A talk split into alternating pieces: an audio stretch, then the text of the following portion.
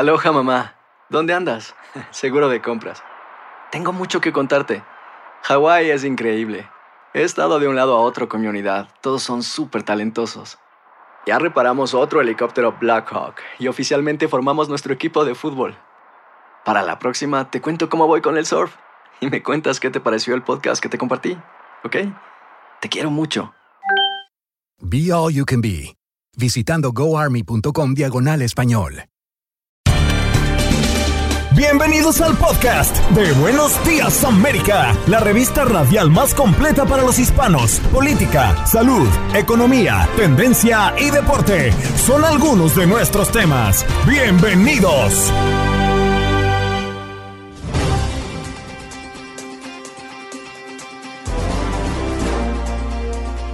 Hoy en Buenos Días América analizamos durante todo el programa, en un programa especial a propósito de la invasión a Ucrania. Reportan decenas de muertos en las primeras horas del ataque y para analizar la situación nos acompañó Manolo González Moscote, quien es periodista y experto en relaciones internacionales. También Henry Páez desde Alemania, politólogo. Y gracias al conflicto entre Rusia y Ucrania ya está teniendo consecuencias económicas a nivel mundial y es que el precio del petróleo alcanzó su valor máximo en siete años por temor a que la crisis interrumpa el suministro global. Etel Colato desde California nos habla del incremento de la gasolina, al menos en las últimas horas. Y en deportes, Diego Peña nos habla del impacto que está teniendo este conflicto entre Rusia y Ucrania a propósito de la final de la Liga de Campeones. Hoy jueves se reúne el alto mando de la UEFA para definir a dónde se llevan la final de mm, la Liga de Campeones que se tenía prevista se cumpliera en Rusia. Y entre otros temas, los resultados de la UEFA Champions League en sus partidos de ida de octavos de final y también nos habló de cómo ya se perfilan los cuartos de final de la Liga de Campeones de la CONCACAF.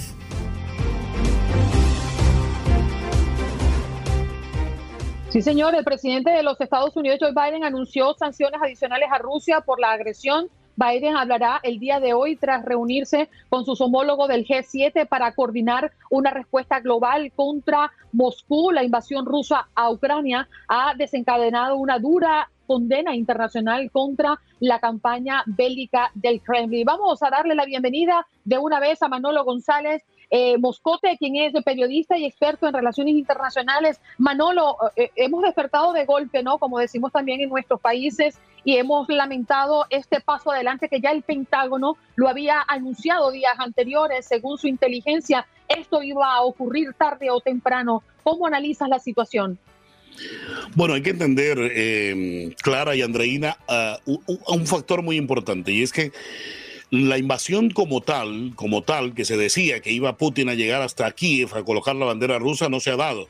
Lo que se ha dado hasta este momento, hay que ser claro en eso, es que ha hecho una especie de ataques eh, quirúrgico, ha hecho un ataque quirúrgico a determinadas instalaciones eh, fundamentales, estamos hablando de instalaciones militares, y según Putin, pues obviamente para que tratar de no causar daño a la población civil, pero esto es casi imposible en un tipo de guerra donde una base militar está en un barrio enclavado en cualquier parte de cualquiera de las ciudades.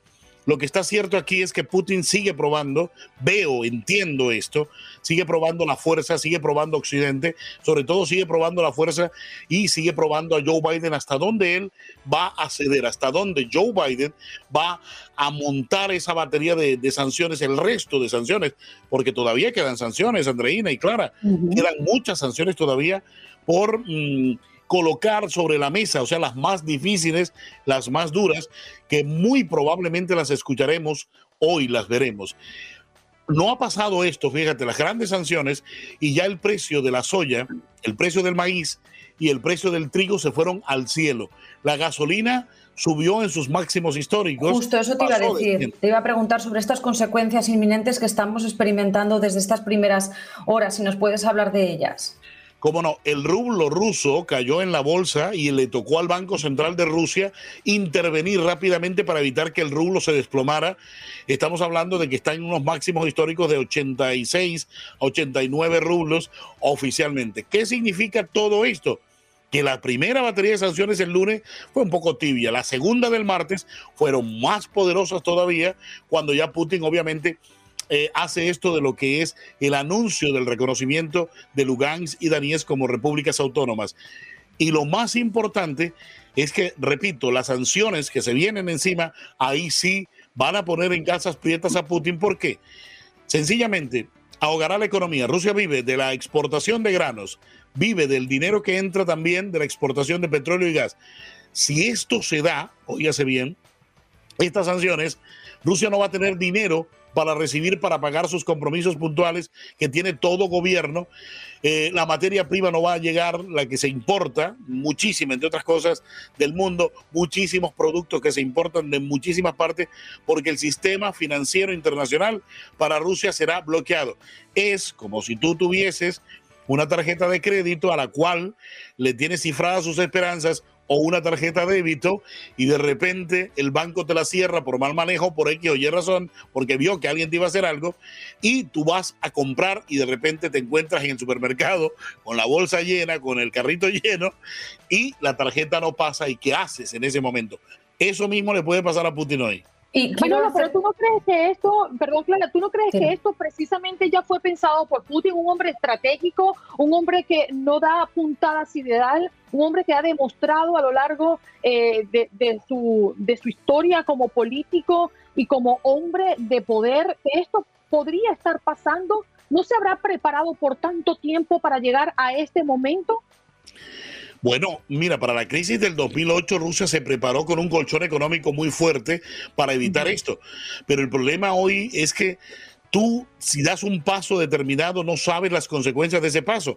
Tú sabes que entras a una guerra, entras a un conflicto, pero el problema es que no sabes si sales de ese conflicto y cómo vas a salir. Si sales ganador o perdedor, o sales igual. Ese es el problema de entrar en un tipo de conflictos. Yo no creo que Putin, Putin lo que ha hecho aquí es desafiar a Occidente, lo que ha hecho es desafiar absolutamente las normas internacionales y lo más interesante para él es creer que puede estar por encima del derecho internacional.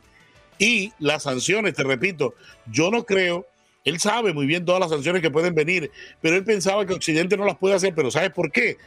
Porque es que no seamos tontos, digámonos la verdad como tiene que ser es que el tipo de medidas que se le tomen a Putin también nos van a afectar a nosotros, ¿sí ves? La gasolina a nosotros nos va a afectar si nos va a subir el precio a 5 o 6 dólares en los próximos días. Y ahora el gobierno de Estados Unidos tiene que tomar determinadas medidas para evitar que las medidas que tomen anti-Putin terminen también afectándonos a nosotros y terminen siendo un boomerang. ¿Por qué? Porque te repito, la economía hoy es globalizada y eso es lo que hay que prever. Estás hablando de medidas eh, económicas todo este rato que hemos estado hablando contigo. Vamos a hablar de civiles, vamos a hablar de humanos. He estado comentando que tropas estadounidenses se dirigen a la frontera de Ucrania para ayudar a ciudadanos estadounidenses y a otros eh, ciudadanos de cualquier otro país a salir, a huir. Está preparado. Hay ahora mismo una preparación para poder sacar a los ciudadanos con la necesidad y rapidez que, una invasión de este tipo eh, requiere según estamos leyendo las informaciones que nos van llegando en vivo de corresponsales de guerra que están en, estos momentos, eh, tanto en Ucrania como en sus alrededores, cubriendo esta invasión. Mira, hay algo y bien importante hay que saber entender y es que las tropas de la OTAN no van a entrar en Ucrania. Joe Biden fue muy claro en los días pasados cuando dijo que ni un soldado de los Estados Unidos entrará en territorio ucraniano y que eso sería la tercera guerra mundial anti-Putin. Mm. O sea, Zelensky y su población, su pueblo, están solos. Ellos solos deben enfrentar a Putin. Ellos solo con el pertrecho militar que alcanzó a llegar o que entró, pueden enfrentar a Putin. El problema es cómo lo van a enfrentar, sabiendo que en número Putin sería mucho mayor, sobre todo en el manejo de muchísimas armas convencionales o armas muy modernas. Lo que puede suceder aquí es que ellos se dediquen a la guerra de guerrilla, o sea, los ucranianos, no olvidemos que están movilizados más de 2 millones de reservistas.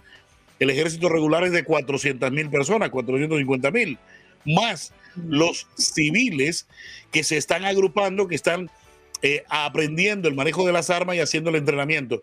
Lo que tienen los ucranianos, fíjate tú, eh, Clara Andreina, es el arrojo, el amor hacia la patria, esa entrega por la patria, y esto obviamente lleva, llevará a que los ucranianos se entreguen a morir hasta el último momento porque están convencidos de que quieren la libertad y quieren que su pueblo obviamente no sufra este yugo ruso, ¿no? Manolo, evidentemente eh, los ojos del mundo están puestos en este conflicto, en esta guerra. Hoy amanecimos con este término diferente, pero también muy atentos a lo que pueda decir el presidente Joe Biden por el poder que representa a los Estados Unidos. Putin fue muy claro al decir, si se atreve Estados Unidos a intervenir y entrar o hacer algo por lo más mínimo, el mundo va a ver cosas que jamás ha visto. Ha visto. ¿Cómo lees tú estas declaraciones del presidente ruso? Lo que el mundo jamás ha visto es eh, bombas nucleares, cohetes nucleares volando por toda Europa, apuntando a determinadas ciudades, y no quiero mm, decir miedo, no quiero echar miedo, apuntando a muchas ciudades de los Estados Unidos, entre ellas Miami, ¿no? Eh, eso está en los mapas de ellos. Ahí hay que entender, aquí hay que entender algo muy, muy, muy cierto, y es que si la OTAN entra en Ucrania, que no creo, si la OTAN entra en Ucrania a defender a Ucrania cuando la vea demasiado masacrada por Putin, allí comienza una tercera guerra mundial y allí Putin responderá con armas nucleares ya hacia determinados centros europeos, inclusive centros americanos. Acuérdate que estrenaron un arma que, de la cual se reía todo el mundo, que no existía, que eso era eh, pamplinas de Putin, el circonio un arma que en este momento es difícil eh, hacerle seguimiento, un arma que es difícil em, interceptarla en el espacio. Y estas armas, obviamente de nueva generación, que ha presentado Putin, son las que veríamos. Hay armas emplazadas en submarinos, en barcos y sobre todo allí en Europa, eh, en los enclaves rusos, son importantes las armas que Putin ha conservado y ha manejado desde allí. Manolo, ¿tú consideras que en este momento Estados Unidos es vulnerable? Bueno, vulnerable, acuérdate que nosotros hemos tenido terrorismo en casa, ¿no? Hemos tenido vulnerables desde la misma casa. O sea, la vulnerabilidad depende también muchísimo de, la concepción del país. Acuérdate que las fronteras de Estados Unidos no comienzan aquí en Estados Unidos. Las fronteras de Estados Unidos comienzan en el Medio Oriente. Tú desde allá tienes que comenzar a cuidar las fronteras. Imagínate que tengamos unos loquitos eh, aficionados a Putin, que tengamos gente aquí, porque bueno, hemos tenido la declaración del expresidente Donald Trump ayer, a propósito, ese tema que nos tiene a mí particularmente me dejó encrispado, cuando dice que Putin es genial. Así, no, no, no, creo que lo calificó así como extraordinario, una cosa del más allá. Yo creo que esto le hace mucho daño a este país, sobre todo porque él es expresidente de los Estados Unidos que lo digas tú, Andreina, que lo diga Clara, que lo diga Manolo, no pasa absolutamente nada. Que digamos Putin es genial, pero que lo diga un expresidente con la fuerza que la tiene, el expresidente Donald Trump, en los términos que habló de, ese, de ser Putin genial o hacer esto en la frontera sur de México, esto es... Eh, esto se sale de todo contexto. ¿Y saben por qué se sale de todo contexto?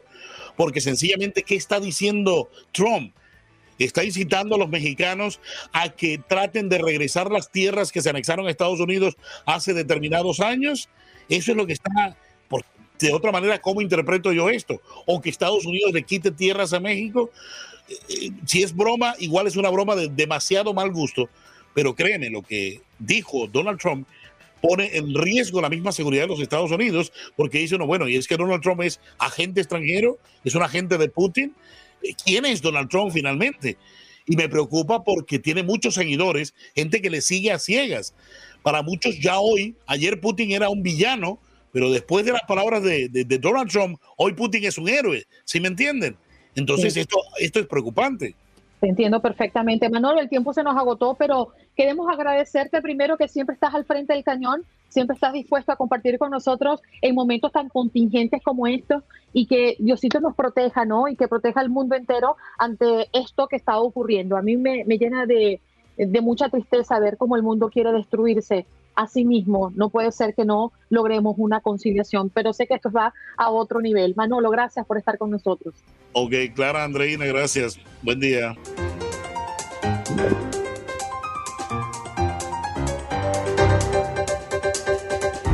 Conectamos de inmediato con Henry Páez, quien es politólogo y se encuentra, si mal no recuerdo, en Alemania. Buenos días, Henry, ¿cómo te encuentras? Hola, buenos días, Clara, Andreina y Juan. Un placer para mí estar conectados nuevamente con ustedes. Bien, bien, estamos en Alemania, al sur de Alemania, en Rottweil. Sí.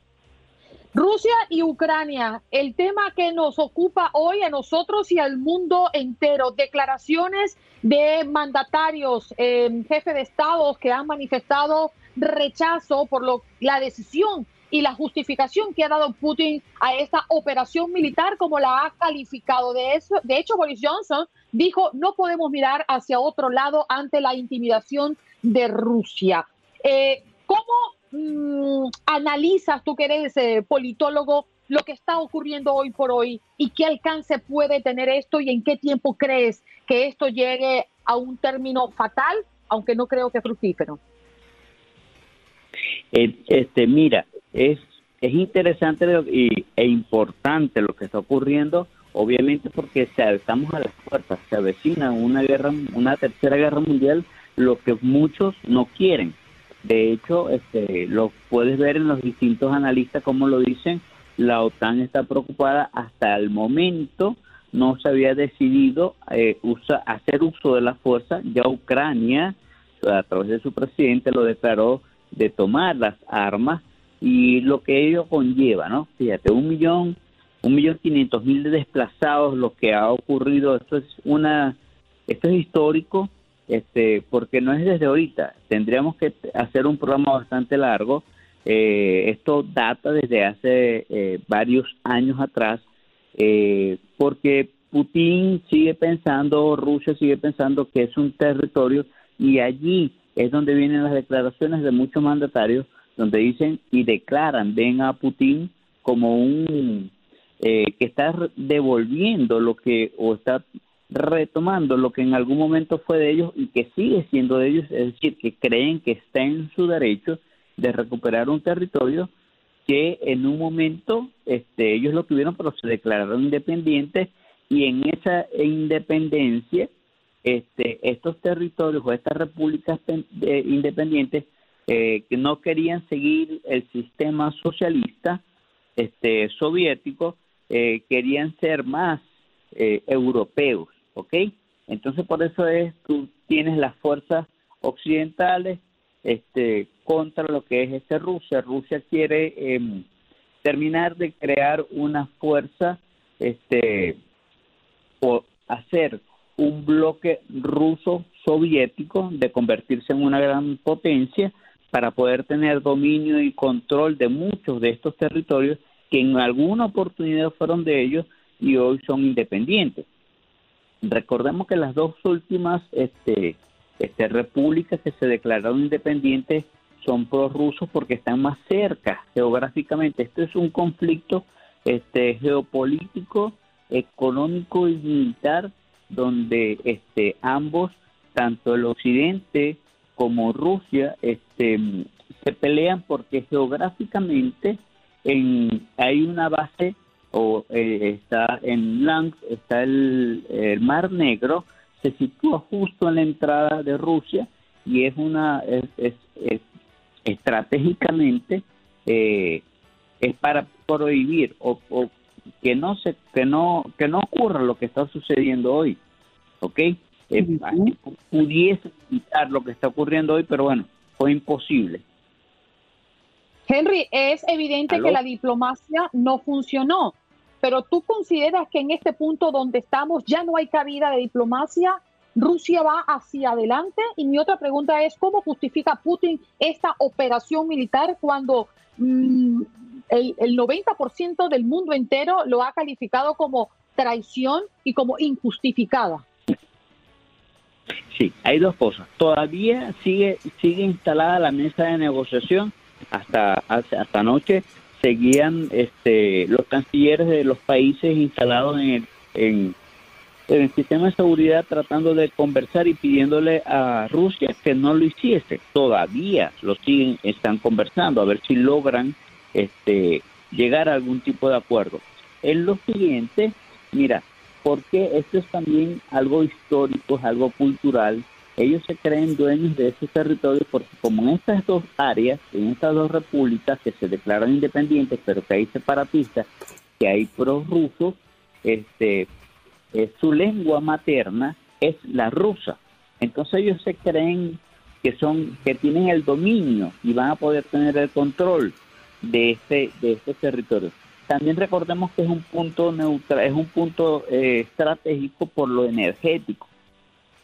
Desde Rusia el gasoducto, otros analistas me imagino que ya lo habrán comentado, y es donde colocan las sanciones, evidentemente para trancar el flujo de gas que no solo va desde Rusia, que pasa casualmente por, por Ucrania, no solamente llega a Alemania, sino que va a varios países este, europeos. Entonces, esto es, esto es una guerra donde tiene, ver, tiene que ver mucho con una venganza, porque este, Putin, por decirlo, no es Rusia, es Putin, se cree que en algún momento, hace 30 años atrás, cuando se derrumbó el, la Unión Soviética o comenzó el desplome de la Unión Soviética, ellos lo ven como una humillación que le, que le hizo Occidente este, a Rusia eh, en el dominio de mucho dominio y repartición de tierras eh, y cree que ellos hoy día se están vengando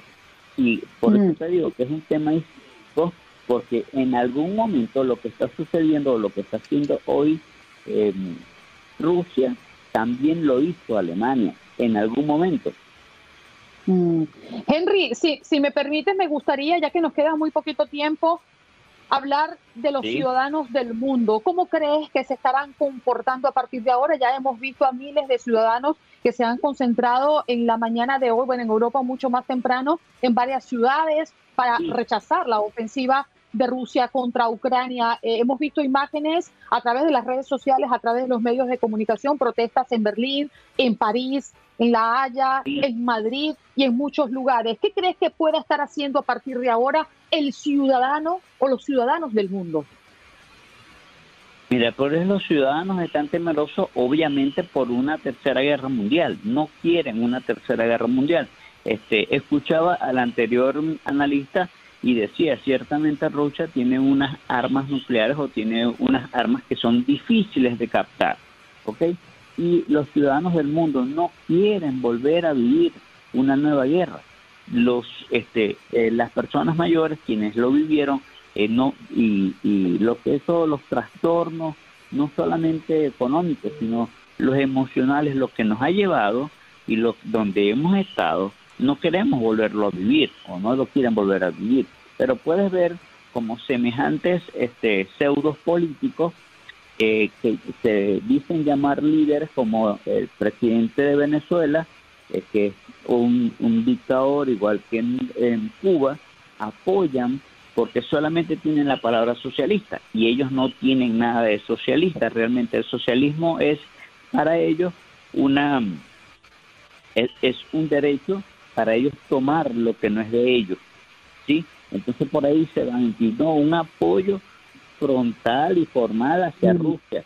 Por, y, y, tú ves muchos ciudadanos que están confundidos después de las declaraciones de Trump y de otros mandatarios que dicen, pero bueno, entonces Putin no es malo, porque está recuperando algo que fue de él. Y otros lo vemos como una invasión. Para... Dime. Lamentablemente el tiempo se nos ha cortado, pero muchas gracias por estos minutos. Sé que andas corriendo allí en Alemania y nos has reservado este espacio para conversar con toda la audiencia de Buenos Días América. Un abrazo y esperamos que todo pues sea lo mejor para todos. Gracias, Henry. Igual, un abrazo para todos ustedes. Gracias por la oportunidad de nuevo.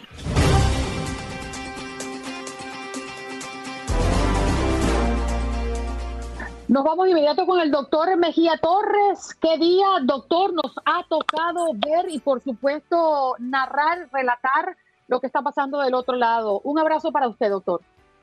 Gracias. De la misma manera, un abrazo para todos ustedes y saludar también a toda la audiencia. Muy triste esto. He estado dándole seguimiento a través de ustedes de todo lo que está pasando con este conflicto en Europa. Eh, sin embargo, yo quiero decir esta frase. Bueno, no sin embargo, sino como parte de una reflexión. Cuando dos elefantes pelean, la que paga es la hierba. Es decir, cuando estos países grandes entran en un conflicto bélico, los países pequeños son los que sufren las peores consecuencias. Y, pero me sorprende en una época donde debe predicarse la unidad, la paz, como dice la Biblia, que sean uno, Señor, como yo en ti y como tú en mí, para que el mundo crea. Eso es lo que ha hecho la destrucción eh, o ha provocado la destrucción de la fe, la falta de confianza en los líderes. Y a veces uno se pregunta, ¿inteligencia militar? ¿Existe inteligencia militar? No entiendo esto. Bueno, pero bueno. ¿No se supone que el militar es inteligente? Clara a veces me dice, doctor, ¿qué pasa? No se me salga del tema. Bueno, voy al tema, señores. Lo que yo tengo en la agenda hoy es hablar de los riesgos del consumo de la nuez moscada. Yo creo que una vez lo tratamos, Andreina, ¿tú recuerdas? Sí, claro. ¿Tú recuerdas de hecho, de hecho, doctor, recuerdo que varias personas decían que eso te podía dejar estéril, ¿no? Eh, yo no sé si al final eso era cierto, no era cierto, era un mito, no sé. O sea que hay riesgos de, al, comer nuez moscada. Sí, hay un riesgo. que, tengo, que tengo ahí, no riesgos, que tengo ahí nuez moscada en la cocina. riesgos también, claro, ahora mismo. Bueno, te comento, Clara, que lo que hace el veneno es la cantidad. Es decir, cuando tú consumes una dosis muy alta de nuez moscada, hay gente que se ha hecho adicta y hay muchos jóvenes consumiendo nuez moscada porque tiene el mismo efecto que el LSD, porque produce alucinación, un estado de euforia, de bienestar. Pero ¿cuál es el riesgo de esto? Que una dosis muy alta puede llevar a la gente a padecer, aparte de alucinaciones visuales, que van manejando y de repente ven como un vehículo que viene sin venir nada, o ven que se le aparece una sombra, una luz, o pueden comenzar a oír voces inexistentes que solo son perceptibles para ellos. Es decir, yo oigo como una voz. Entonces yo te pregunto, Clara, tú estás oyendo como una voz. yo más de una vez oigo voces y no, y no como no es ¿eh? A mí me gustan mayores. a mí me gustan mayores. Mira, pues te comento de nuevo. ¿Cuál es el peligro de esto? Que muchos jóvenes están consumiendo hoy día no es moscada como una droga de bajo costo. Claro. Dentro de sus componentes está la miristicina. Cuando tú analizas bioquímicamente la miristicina, tiene un gran parecido a las anfetaminas, al fentanilo, y eso ha llevado muchos muchachos. Bueno, eh, te voy a decir, Clara, tú que eres española, Ahí me llegó un estudio de la Universidad de Zaragoza. Pepa, yo soy de ahí. Ah, bueno. Yo soy de Huesca, a media hora. Bueno, pues tú debes conocer el Hospital Miguel Servet. Claro. A ese hospital hace poco llegaron tres casos en un mes y lo dice el doctor, eh, creo que apellido Ostizábal, algo así. Un apellido que nunca había oído en mi vida, pero vi el estudio que él presentó sobre casos que él manejó en cuidados intensivos en el hospital Miguel Cervé ahí de Zaragoza, en España. Oye cómo llegan estos pacientes con taquicardia, con severo trastorno en el gráfico eh, o en el electrocardiograma, dificultad respiratoria, alucinación, casi entrando en un estado de coma. Cuando se hicieron todas las investigaciones, pensaron que era una droga, que se había intoxicado con estas drogas que se usan normalmente, que encontraron niveles muy altos en esos pacientes de miristicina. ¿Dónde está la miristicina? En la nuez moscada. De manera que hay que tener un cuidado tremendo. Espérate, eh, dice este médico que muchos de estos pacientes estaban haciendo convulsiones que los llevó a ellos a pensar en la emergencia que eran pacientes epilépticos. Entonces tuve gente que le gusta tomar café, pero le echan mucha moscada para darle un sabor, porque es muy agradable al paladar.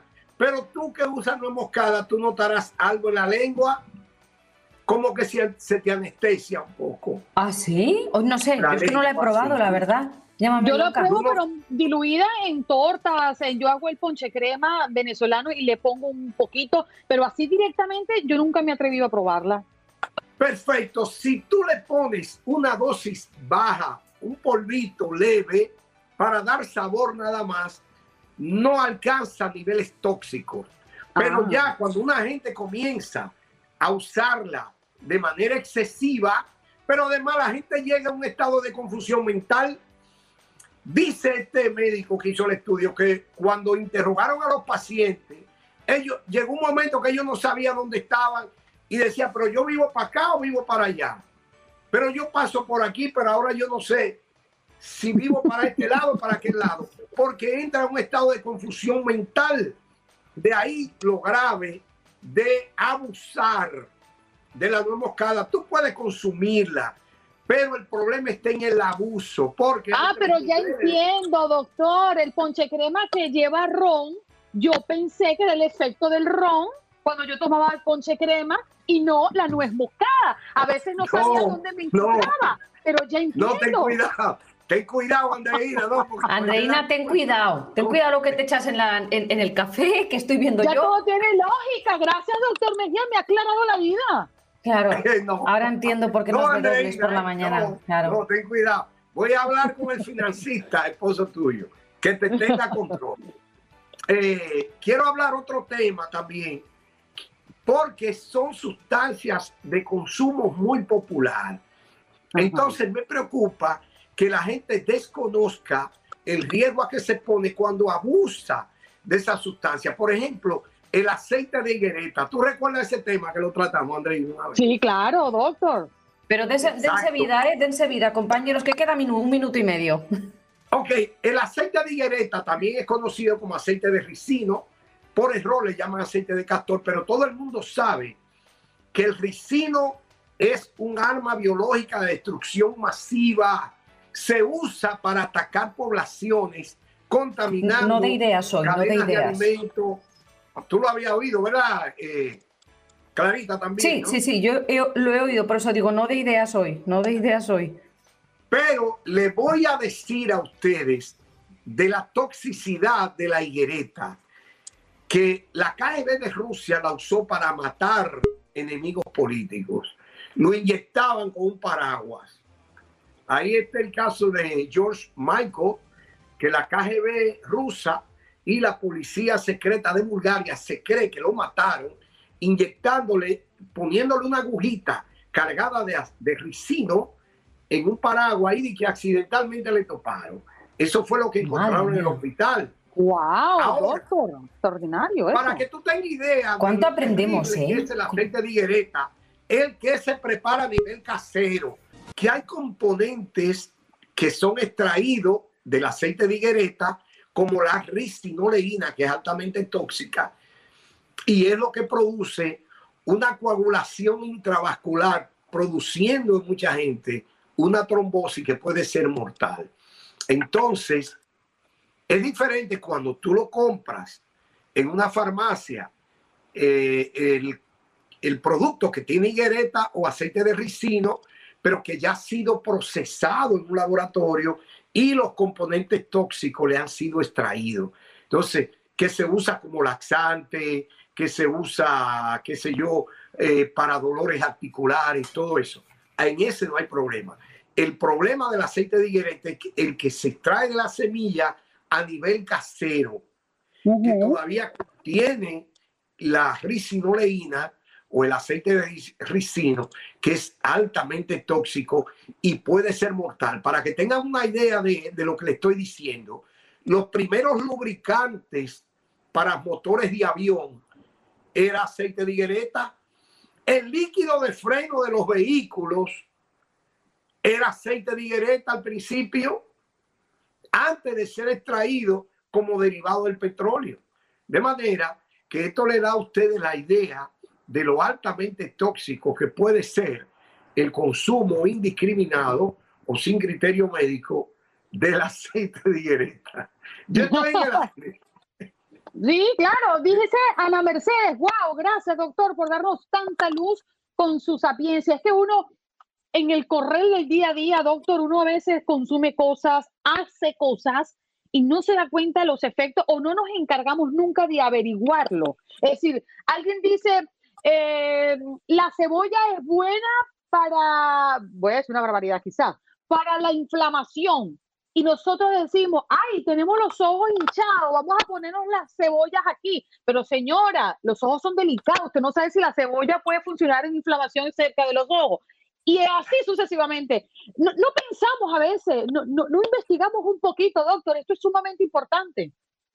Sí, hay, una especie de pereza como intelectual en la persona. Pereza intelectual. Es que esto es lo que yo llamo un científico. Exacto. Pero tengo un complejo con usted. No me pusieron a el tema mío que me gusta, que a mí me gustan mayores. tú sabes, yo le, puedo, yo le puedo contar, yo le puedo contar un secreto, ¿verdad? Sí. Bueno, esto se suponía que iba a quedar en el anonimato. Yo no voy a dar nombre porque no me gusta a veces hablar del pecado más no del pecador, pero a mí me escribió una persona en las redes sociales y me dijo que yo era una falta de respeto, que porque yo le colocaba la canción de a mí me gustan mayores al doctor, que el doctor yo no respetaba al doctor, a mí me dio como pena. Entonces yo digo, my qué God, sea, yo digo, yo se lo doy con mucho cariño y, y al doctor le gusta la canción. Bueno, doctor, pero a mí me regañaron para que usted sepa. No, a mí, a mí me encanta, a mí me encanta, mira.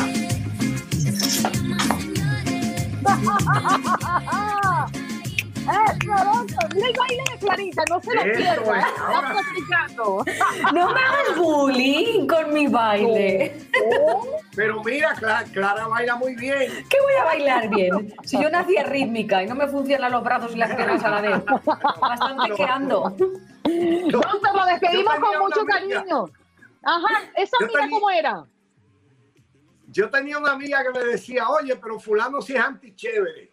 No, pero tú eres bien chévere. Hay gente antichévere, pero ustedes no, ustedes son pro chévere. Bien pro chévere. Tú sabes que yo discutía con un amigo de la farándula y él criticaba las letras, ¿verdad? El contenido lírico de algunos temas.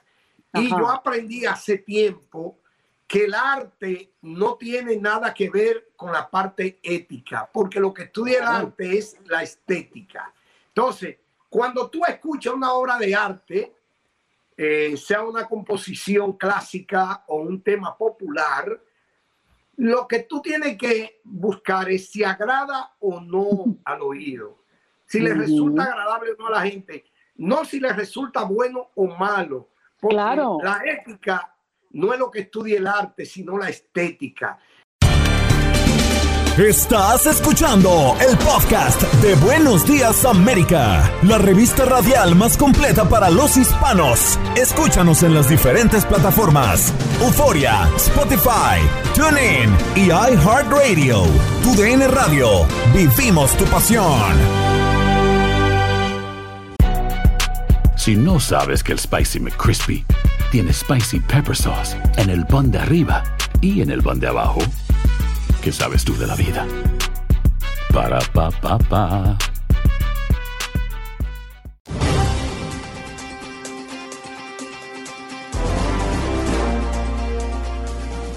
Nos vamos a Los Ángeles, California. Allí está Etel Colato, la repercusión que puede tener todo esto y que ya la hemos eh, visto, la hemos palpado de hecho en nuestros bolsillos. Etel, el incremento de la gasolina y California es uno de los estados que tiene la gasolina más cara en los Estados Unidos. Buenos días.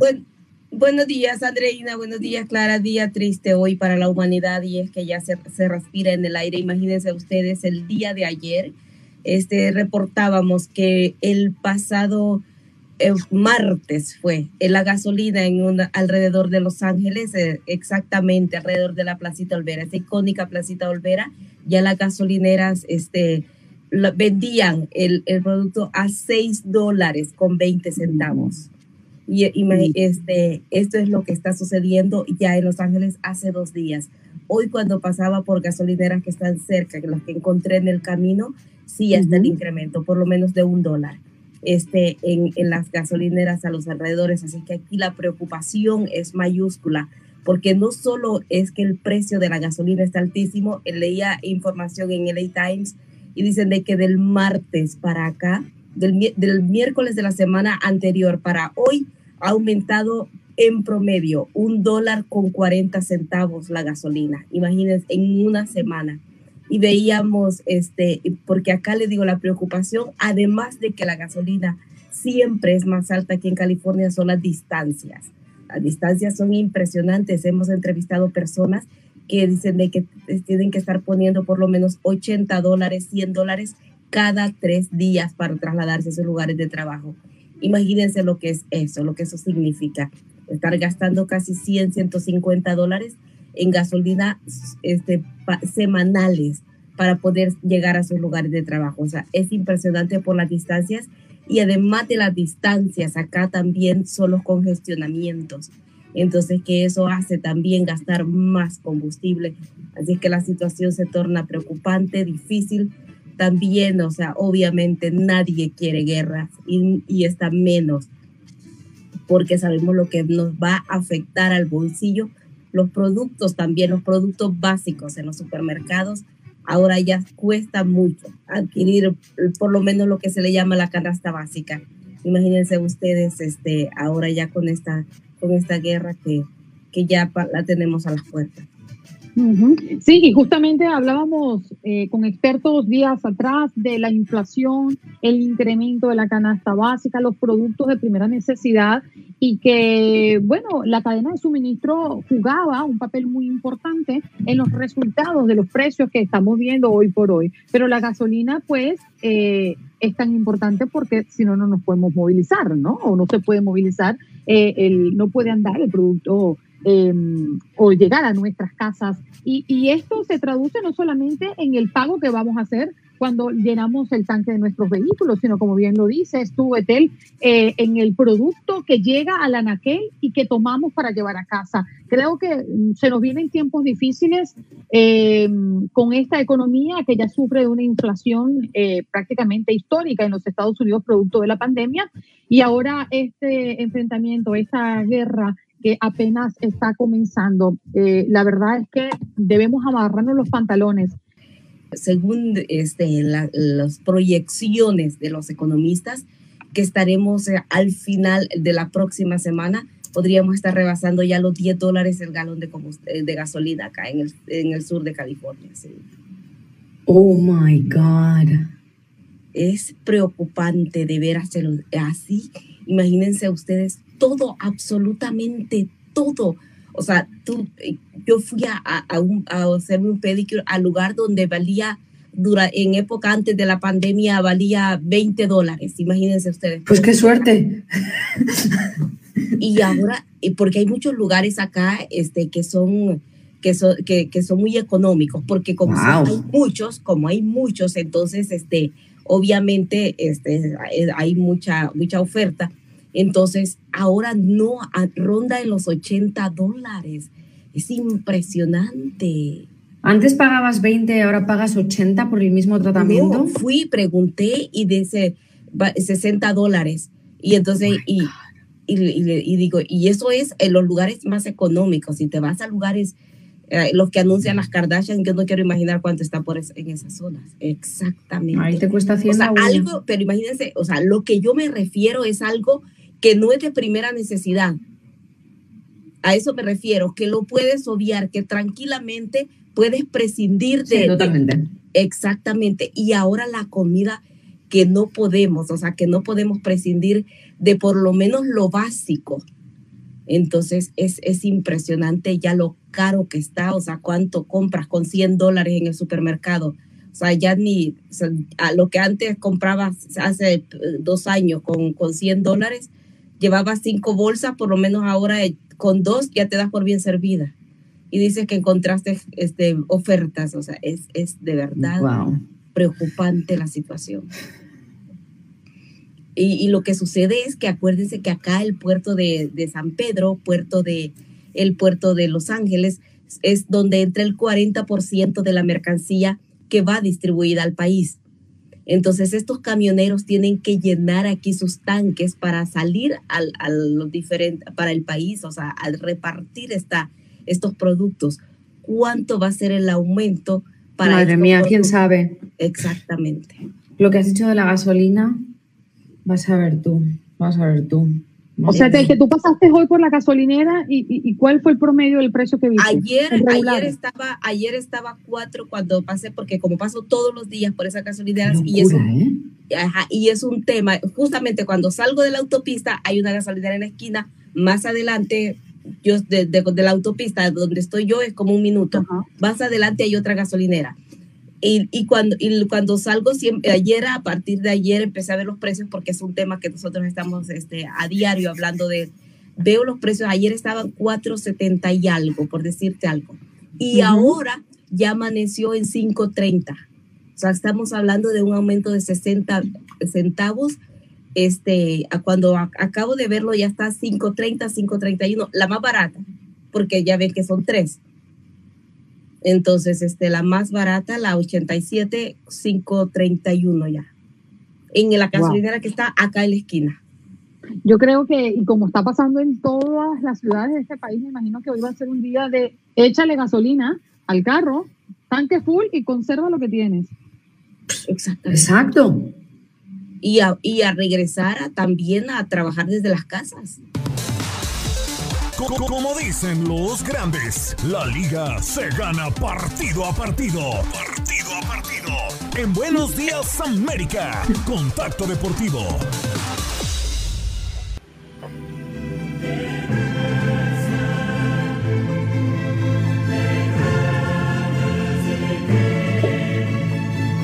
La Champions. Lo tuyo el cante no es, ¿eh?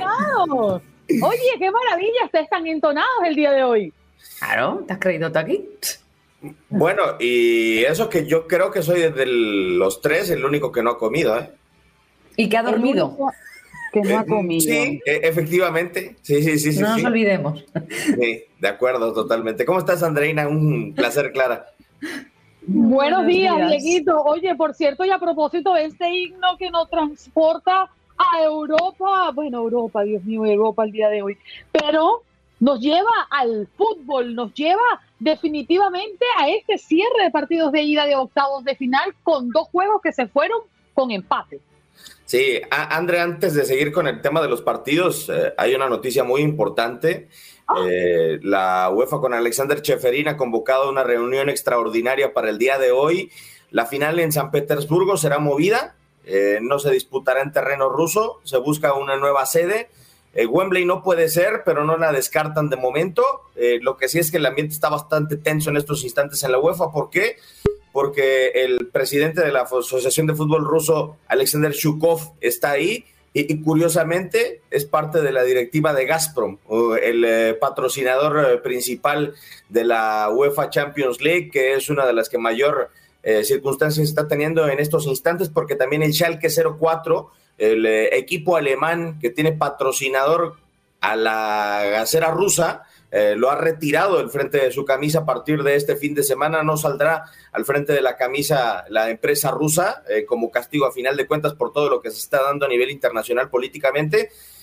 Y bueno, un golpe durísimo del fútbol en la medida de lo posible por castigar las decisiones de Vladimir Putin eh, pero por lo menos en estas circunstancias de la UEFA, así ha reaccionado la Organización del Fútbol Europeo, quitándole la final. Bueno, e-, es el tercer año consecutivo que la sede de la final eh, no terminará recibiéndola, ¿no? En 2020 iba a ser en eh, Estambul con el Ataturk, se lo llevaron al Estadio de Luz hace un año, iba a ser también en el Estadio Ataturk para tratar de reprogramar y por el tema de la pandemia se la terminaron llevando a Porto. Ahora iba a ser San Petersburgo y todo parece que terminará en Wembley o en eh, otra sede que busca de momento la UEFA.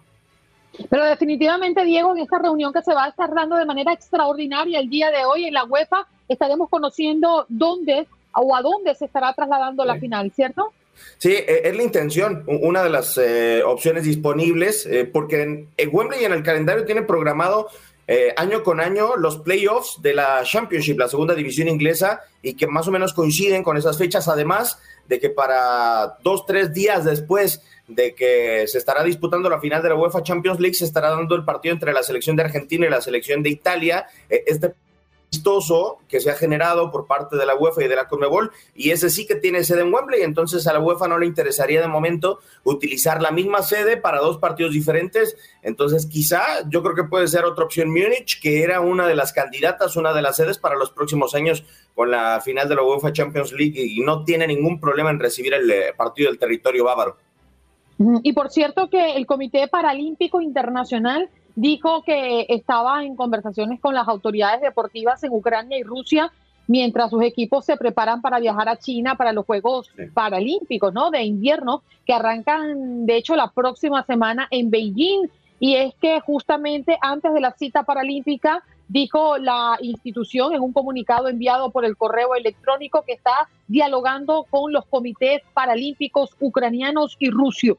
Y ruso, quise decir Rusia, no podrá utilizar su nombre, bandera ni himno en los Juegos que estarían disputándose del 4 al 13 de marzo. Todo se está moviendo muy rápido, Diego, a propósito de este ataque. Sí, totalmente de acuerdo. Y para sumarle todavía a esto un poco más, la liga ucraniana ya ha sido suspendida, liga en donde el Shakhtar Donetsk que lideraba el eh, campeonato, el, eh, que también es uno de los equipos eh, que de manera asidua participan en la UEFA Champions League, no o ha dejado de jugar desde el 2014 en su sede habitual, que es en Donbass, eh, precisamente un territorio que ya está ocupado desde hace bastante tiempo por uh, prorrusos y sus, partidos los terminaba desarrollando en Kiev, en la capital eh, ucraniana, que como decimos la liga ha sido suspendida, pero bueno, en temas ya de cancha, realmente, fuera del escritorio, eh, bien lo dices Andreina, los eh, partidos eliminatorios el día de ayer, uno por uno entre el Atlético de Madrid y el Manchester United. Eh, Diego Pablo Simeone se enfrentó de nuevo a su némesis, a Cristiano Ronaldo, que no terminó por marcar. Lo hizo primero Joao Félix para el equipo colchonero y después apareció el Anga, el futbolista juvenil del Manchester United, con su primer gol en la Champions League. Y después en Portugal, en Lisboa 2 a 2 en un partido vibrante en donde lo ganaba el Ajax con ventaja y después terminó empatándolo Roman Yaremchuk, el futbolista ucraniano, a dos tantos. Así las series eliminatorias se han quedado, Andreina. Y el día de hoy, en el Diego Armando Maradona, continúa por la fase previa a los octavos de final de la Europa League. El Napoli en contra de Barcelona, uno por uno hasta el momento va la eliminatoria. Vaya que hoy el equipo de Xavi Hernández necesita de Pierre-Emerick Aubameyang, que terminó marcando hat-trick el eh, pasado fin de semana en contra del Valencia, Andrea y Clara. Sí, señor. Bueno, ya por otra parte hablemos de la Champions, pero la nuestra, la de la CONCACAF, porque solo faltan eh, definirse un par de asuntos el día de hoy, pero la mesa está servida justamente para estos cuartos. Sí, André, ayer eh, catástrofe con Santos Laguna, que es último lugar de la clasificación general de la Liga MX. El que sí terminó accediendo a la siguiente ronda y por goleada es el conjunto de Pumas de Universidad, con una goleada importante sobre el cuadro de Saprissa. Y dentro de los eh, resultados que también se han dado en eh, estas eliminatorias, bueno, el Comunicaciones ha logrado acceder a la siguiente ronda por tanda de penales al vencer a Colorado para el día de hoy. Cruz Azul que lo gana 1 por 0 la ventaja en el partido de ida, después de su partido en contra del Forge en Hamilton, Canadá. Estará enfrentándolo al conjunto canadiense en la Ciudad de México y Seattle Saunders en eh, Washington estará recibiendo a Motagua 0 por 0 después de los 90 minutos. Bien, Dieguito, nos reconectamos en un ratito nada más, pero también tenemos otro asunto que resolver antes de irte a una pausa. que nos hable, sin lugar a dudas, de mm, eh, la temporada de la MLB. Yo la verdad estoy muy nerviosa porque es que yo veo que las cosas, el tiempo pasa y, y, esto no avanza. Nos vamos a quedar sin béisbol de las grandes ligas o se va a hacer una modificación en el calendario. Parece canción, ¿no? ¿Por qué? el tiempo no avanza o el tiempo avanza. El tiempo, avanza, exacto, ¿qué dije? Que el tiempo no avanza. Bueno, es que parece que no avanzara. Parece. parece. Yo ¿por qué veo a Clara tan azul? Porque ella es así. Porque voy vestida de azul y tengo el croma verde con un fondo azul. ¡Odio los pitufos! si no te gusta, me cambio el color, ¿eh? No te, mira, no, te preocupes. ¿Tienes algún problema con el fondo? Me pongo el piano de cola y ya está. Ah, bien, bien. Podemos poner la de Chopin. Eh, si no me pongo los ah, compis. ¿Por qué Juan Carlos, por cierto, no está? ¿Qué está no este señor? Creo que le dio mala digestión unos tacos que se comió en México ayer. Ah. No me extrañaría. que se la pasa comiendo. Mira, Dieguito, pero no me has dicho qué vamos a hacer con el béisbol de las grandes ligas. ¿Me llevas en ascua? Bueno, André, a ver, es que si no se resuelve hasta el próximo lunes, eh, la situación de el paro patronal, de la falta de acuerdo de convenio con el sindicato de peloteros, no habrá día inaugural, así de fácil y sencillo. Eh, eh, es una tristeza realmente. El antier, el pasado lunes, mejor dicho, eh, se sentó la MLB a tratar de negociar, incrementó la oferta de manera considerable la Major League Baseball para buscar de una u otra manera que pudiera certificar sobre todo el entrenamiento primaveral, ¿no? para la mayoría de los de las organizaciones, pero no ha habido decisión al momento y tienen hasta el próximo día 28, es decir, el próximo lunes, para decidir en caso de que no se dé esto, entonces se romperá la tradición del eh, Opening Day y vaya que es un golpe muy duro para grandes ligas. Por supuesto. Diego, gracias. Un abrazo para ti. Mantente a salvo y nos estaremos reencontrando prontito, seguramente. Una mapuche. Abrazo. Apretadito. Vámonos. Diego Peña con nosotros en este contacto deportivo. Ahora nos vamos a Houston. César Procel está listo para contarnos qué es noticia desde Texas. César, ¿cómo estás? Buenos días. Muy buenos días, eh, Andreina. Muy buenos días, Clara. Toda la gente que escucha en este momento. Buenos, días, América. Sé que ha sido una mañana un tanto anormal para muchos de nosotros en, los medios de comunicación, pero pues, ni modo, a ponerle el pecho a las balas el día de hoy y, y darle con lo más que se pueda. Bueno, pues varias noticias eh, salen de Houston, obviamente, pero una de las principales ahorita es que eh, había un tipo que se llama Luis Calderón, que finalmente le lograron poner una fianza de un millón de dólares, ya que es sospechoso de intento de asesinato y estaba evadiendo las autoridades desde 1991. La historia data que en ese año, eh, ahora Luis Calderón de 56 años, intentó asesinar brutalmente a su novia, le, cortó la garganta y la deja por muerta en la orilla de un freeway aquí en el Interestatal 45, cerca de la calle Holland, eh, en el sur de la ciudad. Entonces la víctima, Diane Sánchez, en aquel entonces tenía 28 años, era su novia de él, eh, él sale huyendo del país porque le pusieron una fianza de 10 mil dólares, eh, la paga y sale huyendo hacia El Salvador. Pasan 30 años y el teniente de, las, de Hansen, que es el encargado de esta investigación, del condado de Galveston logró rastrear finalmente a Calderón hasta El Salvador y con ayuda del Departamento de Justicia, del Interpol, del FBI, eh, lograron capturarlo, capturarlo hace dos años, en el 2020. Según reportes, él se sorprendió al verlos, pensaba que ya se les había olvidado y, de hecho ya tenía familia, tenía hijos en El Salvador y todo. Tardaron dos años y finalmente lograron extraditarlo a Texas, ahora donde podrá enfrentar un juicio verdadero por este intento de asesinato. wow, mm, mira eso. Yo, yo no sé si ustedes lo han pensado pero yo creo que debe existir excepciones para el otorgamiento de fianza. Yo creo que sí, yo creo que se lo otorgaron porque al final de cuentas yo creo que como la mujer no falleció, yo creo que por eso le pusieron fianza. Eh, pero aún así, eh, este, sí, es un crimen bastante grave. Él, imagino que él pensaba que se, que se había muerto la mujer, la dejó tirada en, la orilla del freeway, ¿no? Yo, lo que pienso es que una persona si representa peligro para la comunidad, no debería estar bajo fianza. No puede ser que el dinero pueda más que el interés de tener a salvo a tu comunidad. Yo siempre he criticado eso. No debería, menos. Claro, un hombre que, por ejemplo, ves en el video, es evidente, obviamente no ha sido procesado, tiene que haber una investigación, pero es evidente que un hombre golpeó a una persona, como ha pasado eh, muchas veces con ataques de odio, por lo que sea, es un hombre criminal que lo has visto en un video. esa persona es un peligro. O sea, que vaya a la calle a golpear a gente que ni siquiera conoce, eso es un peligro. ¿Cómo le puedes otorgar? No es este caso, obviamente. Yo hablo de casos puntuales como el, de la mujer colombiana en el metro acá en el sur de la Florida, en Miami. Ese hombre al día siguiente salió y se había dicho que tenía ya eh, un récord de ataques en calle a personas, a mujeres específicamente que no, que no conocía. Iba a la calle, las encontraba, le daba unos golpes y se iba. Eso estaba ahí en los videos. ¿Cómo ese hombre sale?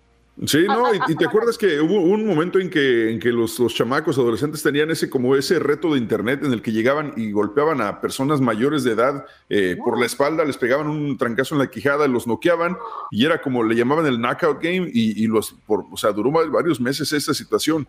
Eh, te digo, es, es, no sé, mucha, mucha gente inadaptada en estos momentos, desafortunadamente. La verdad es que tenemos la fortuna de, de engancharnos y encacharnos contigo.